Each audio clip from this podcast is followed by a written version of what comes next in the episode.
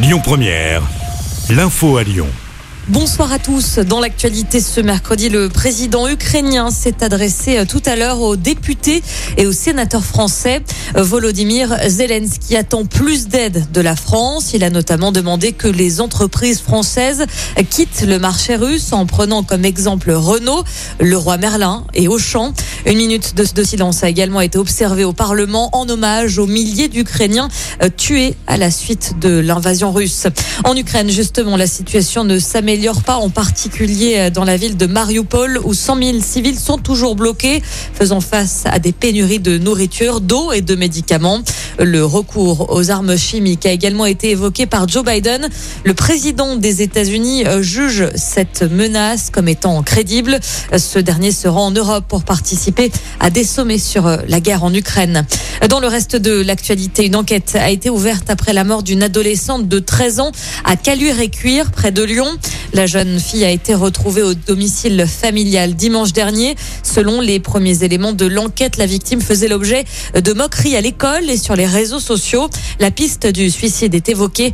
Les investigations sont menées par la brigade de sûreté urbaine. Retour sur ce violent incendie la nuit dernière dans une scierie à Cublise.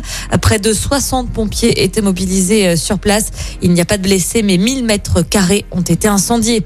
Coup d'envoi également aujourd'hui d'une vaste opération de nettoyage à la raffinerie Faisin. La maintenance va durer jusqu'à la fin du mois de mai. Quatre unités de pétrochimie seront arrêtées et inspectées puis nettoyées. Coût total du chantier 63 millions d'euros. Ça y est, on connaît les meilleurs lycées du Rhône. Le palmarès a été dévoilé ce matin. Le lycée Rosa Parks de Neuville-sur-Saône arrive en tête dans le public. C'est celui d'Alquindy à Dessines qui s'impose dans le privé. Le classement se base notamment sur le taux de réussite au bac et le taux des mentions. Après le guide Michelin, hier, place au Bocuse d'Or Europe à Budapest. C'est le grand jour pour Naïs Pirolet. La jeune chef lyonnaise de 24 ans représente la France.